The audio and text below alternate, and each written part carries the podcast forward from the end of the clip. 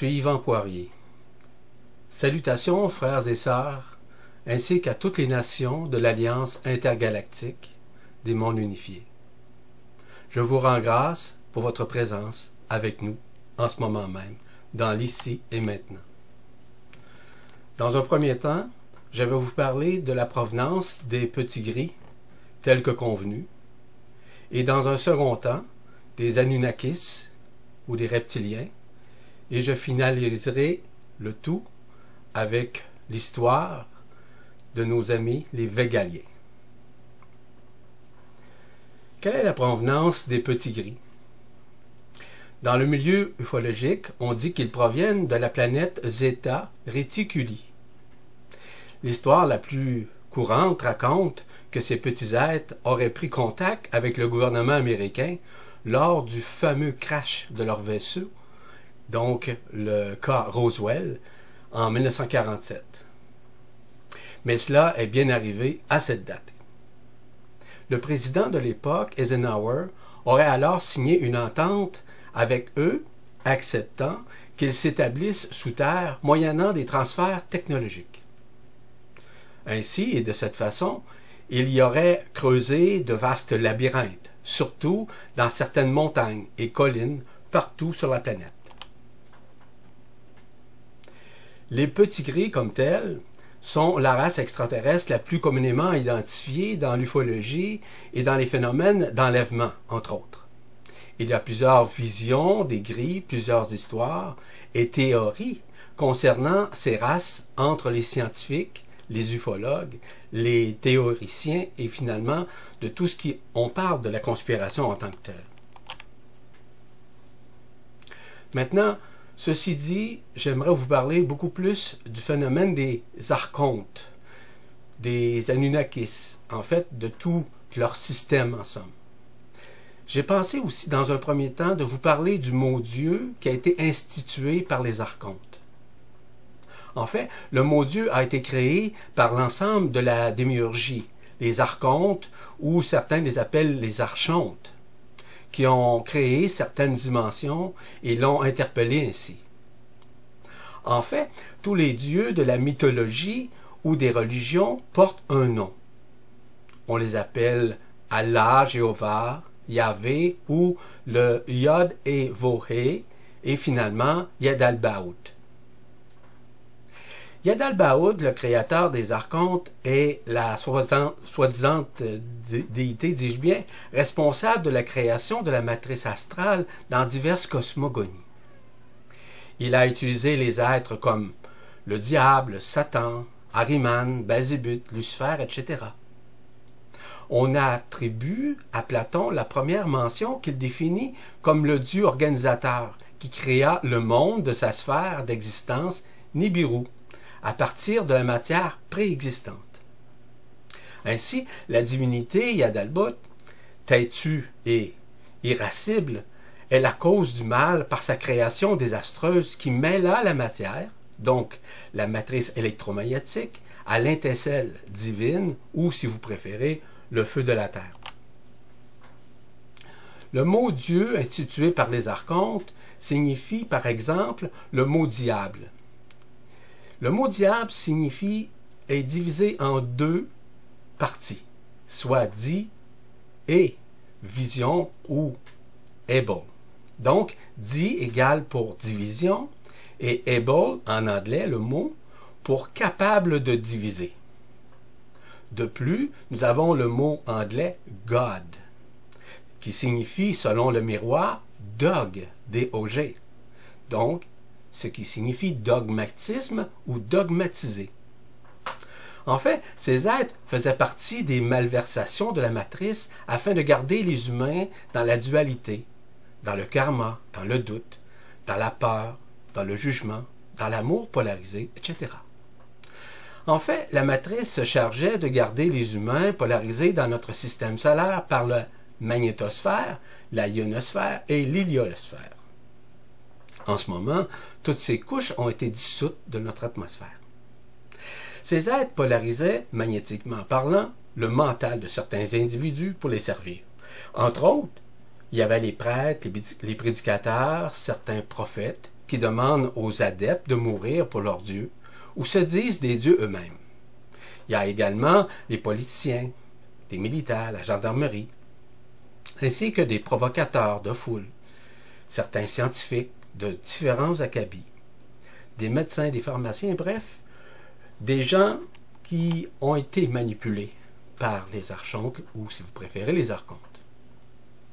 En fait, leur lieu de création, qu'on appelle euh, les archontes, les Anunnakis pour d'autres, la plupart des rayonnements du Soleil et d'Hercolubus ont été émis en partir de Nibiru et d'autre part sur le nuage de Hort, là où se trouve Némésis.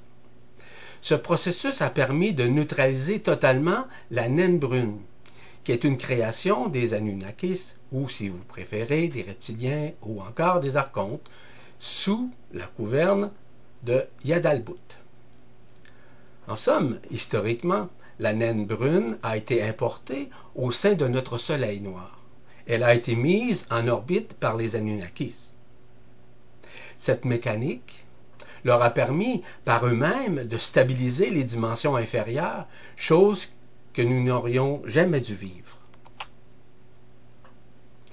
En fait, il faut noter que Nibiru est un vaisseau métallique qui recèle des particules magnétiques. Ces particules sont formées d'un oxyde ferreux extrêmement particulier qui possède la particularité de générer autour de lui un champ de force électromagnétique extrêmement puissant dont le but est d'attirer les âmes piégées dans la matrice astrale. Ce processus a déjà été contré par les forces de lumière qui a empêché la continuation de cette arnaque dans notre système solaire. Au cours des âges, des dizaines de milliards d'âmes ont été piégées et transportées dans d'autres endroits. Nibiru tourne autour d'une planète, d'un soleil, mort appelé Némésis, qui est une naine brune. Cette naine brune a une durée orbitale extrêmement longue. Elle peut se déplacer de monde en monde, de galaxie en galaxie, et pas uniquement dans notre galaxie, évidemment. La planète Nibiru est connue sous plusieurs noms, tels que la planète X, la douzième planète, Marduk, le paradis, les cieux, même le royaume des cieux, et tous les autres termes du genre provenant de cultures et de religions variées.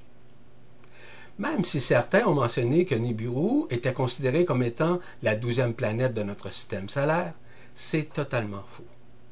En fait, il s'agit d'une planète dans, un autre système solaire.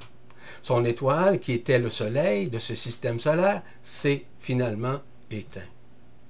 Nibiru n'a jamais été visible de la Terre.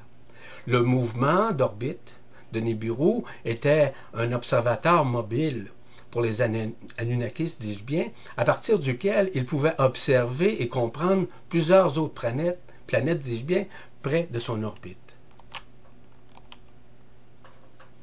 Maintenant, il reste, on peut dire, des Anunnakis sur la Terre. On les appelle les hybrides humains, reptiliens ou Anunnaki. Ceux qui restent sont des hybrides qui avaient été inséminés dans le corps de femmes qui a duré plusieurs années, cette insémination, à travers notre système, à travers notre planète. Ils sont dans plusieurs catégories d'âge et de différentes fonctions dans le monde des affaires et des finances. La plupart de ceux-ci font partie des Illuminati, des francs-maçons, ainsi que de d'autres sociétés secrètes. Entre autres, on y retrouve des banquiers, des agents d'assurance, des présidents, des premiers ministres, ainsi que des hauts fonctionnaires de tous les gouvernements. C'est ceux également qui sont impliqués dans le milieu de la santé, dans les sports, les produits pétroliers, les médias, ainsi que des spéculateurs des prix à la consommation, etc., etc. En fait, ce qui résume ce dont je vous ai parlé. Maintenant, j'entame euh, le processus en ce qui a trait aux Végaliens. Les Végaliens sont en fait, selon l'histoire de la religion chrétienne, les anges du Seigneur. Ils proviennent de Vega de la lyre. Ils sont des entités biologiques comme nous, sauf que leur apparence est différente. Leurs sens ne sont pas développés comme les nôtres. Leur structure est donc en résonance vibratoire avec ce qu'ils sont. Par exemple, le sens le plus important chez ceux de, cette race sont la vue et l'onde télépathique. Leurs yeux sont donc immenses et ne laissent pas de blanc apparaître alentour. Il n'y a point de nez car ils n'ont pas développé jusqu'ici ce qu'il faut juste pour maintenir un minimum de vie dans cette forme biologique. Ainsi donc, les oreilles non plus n'ont pas de raison d'être sur leur système. La bouche sert juste à moduler certains sons dans certaines circonstances. Leur rôle principal des végaliens est d'accompagner les mondes carbonés falsifiés lors de leur retour à l'unité. Certains végaliens sont aujourd'hui présents sur ce monde ayant emprunté un corps humain. Leur mission en incarnation parmi nous est une mission d'enseignement. Ils ont développé sur notre système solaire une capacité majeure pouvant être appelée sur notre monde pédagogie, qui est en somme une métapédagogie, qui est vraiment au-delà de la pédagogie qu'on connaît dans le milieu, par exemple, de l'enseignement. Ils sont donc, lorsqu'ils sont incarnés sur notre monde, des pédagogues et des enseignants de la lumière vibrale. Ainsi, pour vous nommer un exemple, le bien-aimé Omram Mikhail Ivanov, appelé commandeur des Melchizedek, vient de Vega de la lyre, qui est bien au-delà de la dimension usuelle appelée troisième dimension unifiée. Son origine stellaire est Altaïri. Altaïr, en fait, c'est l'étoile la plus brillante de la constellation de l'Aigle. L'ensemble des consciences unifiées de Vega, de la lyre, a cette fonction et notamment ce rôle. Il existe en effet une forme de spécialisation inhérente à un système solaire. Leur rôle est donc double, soit l'enseignement, quand ils prennent chair chez nous et quand ils arrivent dans leur vaisseau, ils ont la fonction de délivrance, dans le sens de libérer les races d'une dimension non unifiée afin de les préparer à l'ascension. Les Végaliens parviennent jusqu'à nous par les portes stellaires intraterrestres.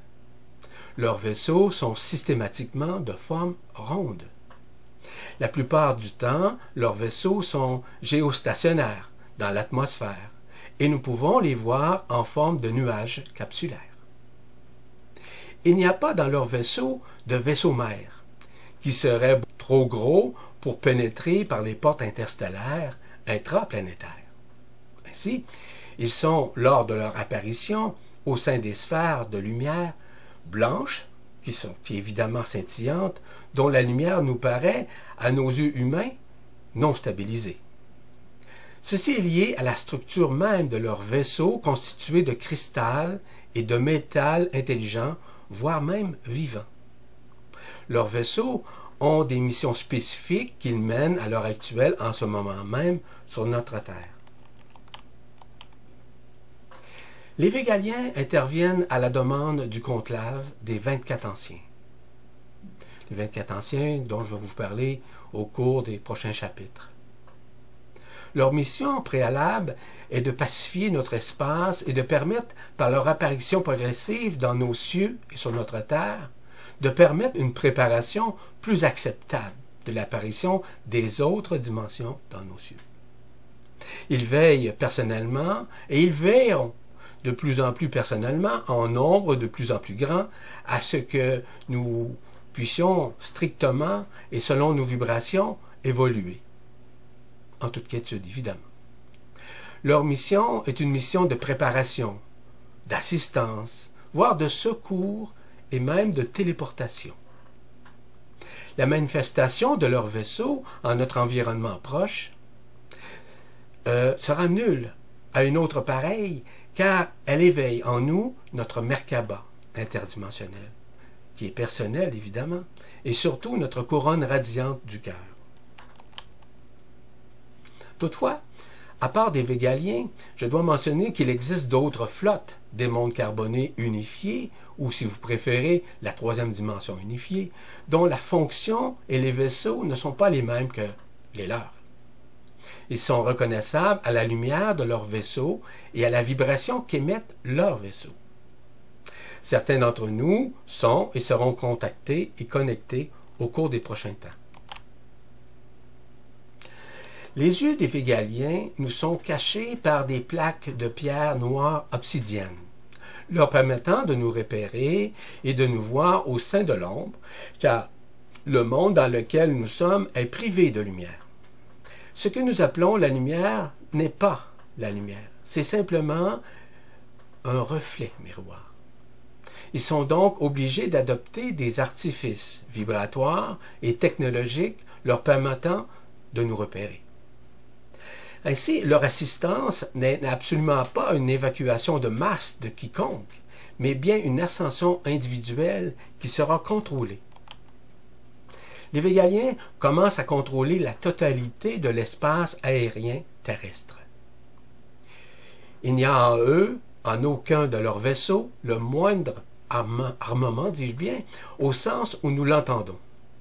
Ils sont lumière, certes incarnés, mais surtout lumière. Leurs vaisseaux sont de la même nature. Ils apparaissent et disparaissent à volonté de notre espace. Ils préparent le dévoilement complet de la Confédération intergalactique des mondes libres dans notre espace atmosphérique. Ceci est en cours de préparation, évidemment. À l'heure actuelle, et conformément à l'activation de la Merkaba interdimensionnelle collective, Signant le retour de notre monde au sein des mondes unifiés, les Végaliens répondent qu'ils seront présents avec nous. Ainsi, les anges du Seigneur sont dorénavant avec nous. Ils préparent aussi, comme cela a été fait depuis maintenant un peu plus de deux années, de notre temps terrestre, le retour du Christ dans notre éther. Ils sillonnent nos cieux de manière à stabiliser les éthers et les particules adamantines ou, si vous préférez, les énergies supramentales qui nous accompagnent. L'établissement de la lumière qu'ils réalisent avec nous au sein de notre espace, comme au sein de nos structures infrastructurelles, est une préparation à l'arrivée des vaisseaux multidimensionnels et en interdimensionnalité dans notre espace. Ceci se déroule en ce moment même. L'ensemble de la flotte végalienne de 3D unifiée se manifeste de manière synchrone dans nos cieux. Ceci ne signifie pas la fin de quoi que ce soit, bien entendu, mais signe la totale révélation de la lumière préalable au retour de nos consciences, de la conscience planétaire, de la conscience de ce système solaire au sein des mondes libres, ainsi que des fréquences multidimensionnelles de Christ. Ainsi, la planète où nous étions enfermés, cette planète prison, rejoint les mondes libres. Le système solaire en fera tout autant. Le travail des Végaliens est un travail sur l'éther, comme je vous le mentionnais un peu plus tôt, de la planète, ainsi que sur la conscience individuelle de chaque être humain. Aucun être humain n'est plus important qu'un autre par rapport à la vision de la source. En ce sens, leur intervention est disponible pour chacun et chacune d'entre nous. Les Végaliens viennent par le cœur et pour le cœur. Ils sont la lumière du Seigneur et le répètent, les anges du Seigneur sont présents pour nous. Ils sont également la lumière du Christ. Ils sont ses serviteurs, en fait, ses messagers. Il nous appartient de faire notre propre expérience vibratoire avec leur présence et ce que nous soyons sur Terre, ils auront l'occasion de le faire un peu partout. Actuellement, c'est en fonction. Rappelez-vous qu'ils sont spécialisés dans ce genre d'intervention. Écoutons donc ce que dit notre cœur. Écoutons donc ce que nous dit la vibration lorsque nous en parlons ou encore lorsque nous le vivons. Le rôle et la fonction des végaliens au sein de notre espace consistent surtout à veiller à ce que les regroupements de certaines formes d'évacuation et certains transferts se fassent le moment venu dans les meilleures conditions possibles pour nous. Les végaliens sont là pour nous spécifier et nous donner des informations durant nos nuits, durant notre phase d'endormissement et durant notre sommeil. Ils interviennent afin de nous préparer à vivre de manière fluide, de manière simple et sans friction d'aucune sorte. Ils veillent donc à structurer nos chakras, nos corps subtils, afin de nous ajuster à l'appel de la lumière le moment opportun. Ainsi, ils réalisent pour cela un certain nombre d'interventions. Celles-ci se situent sur nos structures, infrastructures physiques, ainsi ce que nous appelons nos structures éthériques. Par leurs interventions, ils nous aident à la construction de l'antakarana et de remettre au diapason vibratoire notre canal central ou, si vous préférez, préférez dis-je bien, le tube de cristal. Les végaliens se présentent à nous dans un demi-sommeil, mais en effectuant de manière formelle le fameux salut d'Orion communiqué par Orionus avant son départ pour Orion. Voici donc ce salut.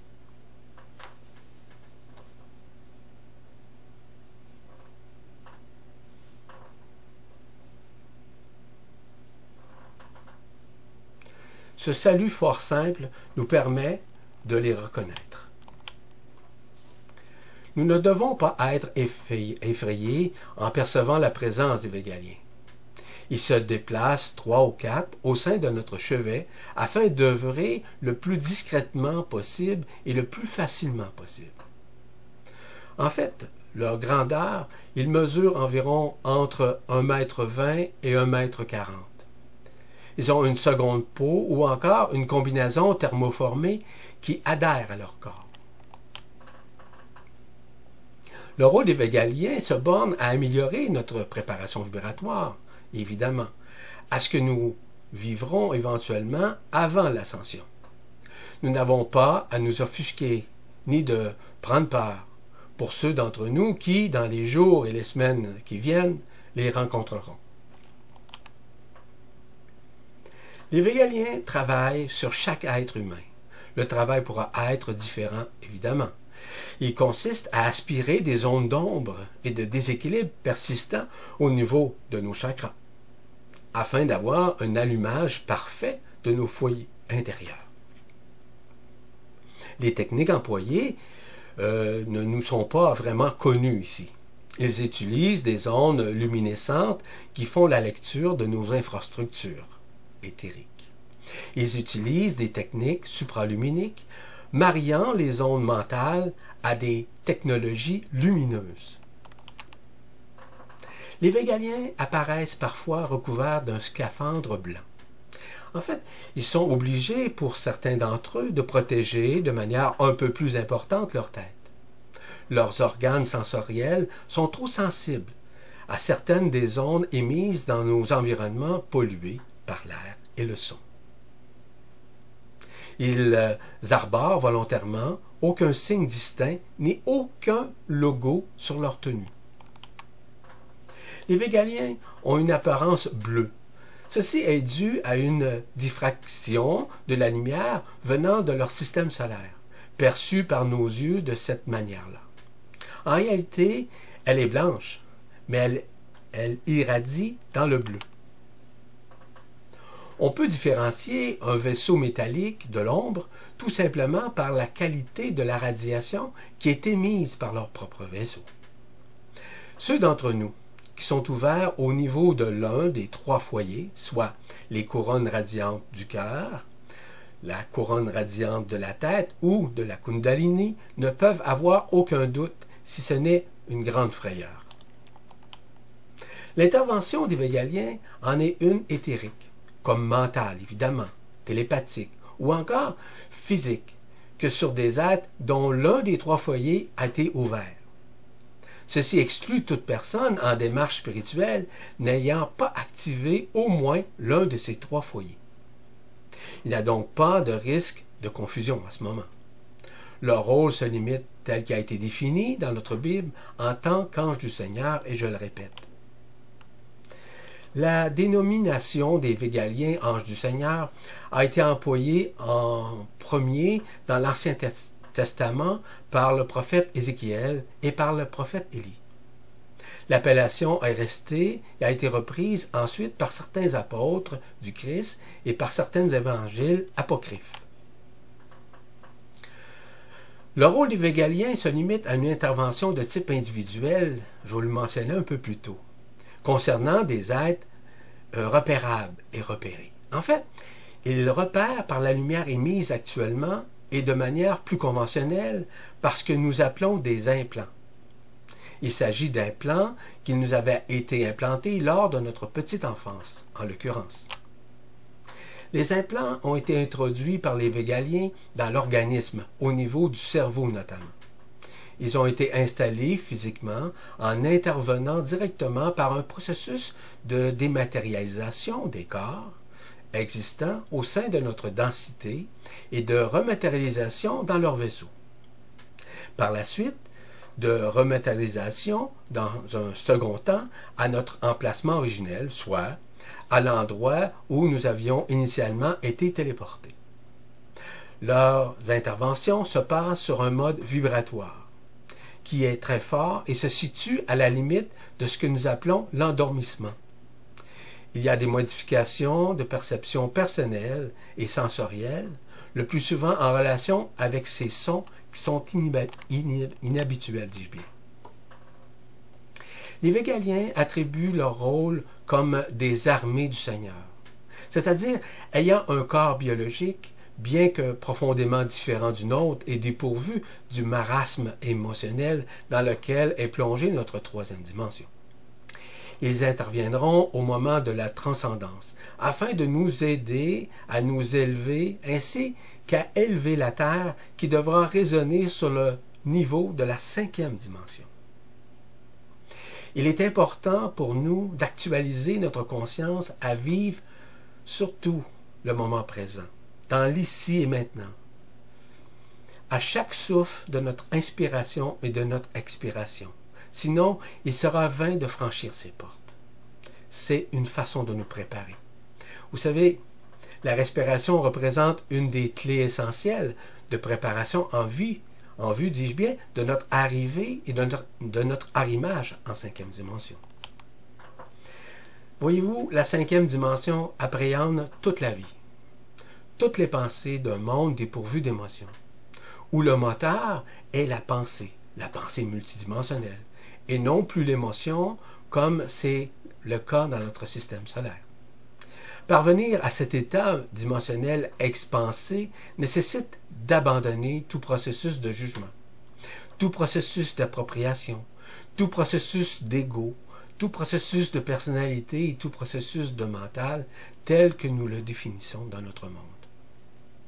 En fait, l'expression qui dit Père, je remets mon esprit entre tes mains représente une clé.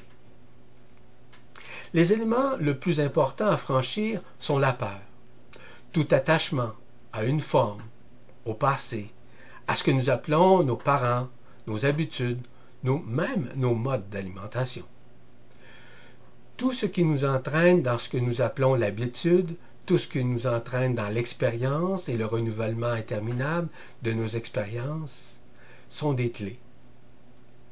Nous ne pouvons rentrer dans cet état dimensionnel qu'en étant prêts à lâcher prise totalement à ce que nous étions encore hier ou même aujourd'hui. À pénétrer nu, si vous me permettez l'expression, dans cette lumière multidimensionnelle, à pénétrer sans entrave et sans poids surtout, en état de légèreté, en état de fluidité, en état total de résonance avec ce que nous sommes intérieurement, dans la joie, dans la paix et dans la sérénité. À partir du moment où notre cerveau fonctionne encore sur ce monde de distanciation, de distraction et de séparation, à partir du moment où notre cerveau continue à être dans le jugement de tout ce qui se passe, de tout ce qui arrive, nous ne sommes pas prêts à franchir la dernière porte qui est celle au centre de notre poitrine, le cœur vibral, afin d'y faire entrer le Christ en sa totalité. Ce qui ne veut pas dire que euh, nous ne le ferons pas, mais ce qui veut dire que nous n'avons pas encore dépassé certaines étapes du développement qui permet d'accéder au feu du cœur. Entre-temps, abandonnez-vous à la lumière. Elle ne fait que nous aider à transcender afin de transfigurer notre conscience dans le but de nous unifier avec celle de nos frères et sœurs des nations de l'Alliance intergalactique. Ceci dit, je vous rends grâce à tous et à toutes pour votre présence en ma présence. Je suis Yvan Poirier et que la lumière soit. À la prochaine.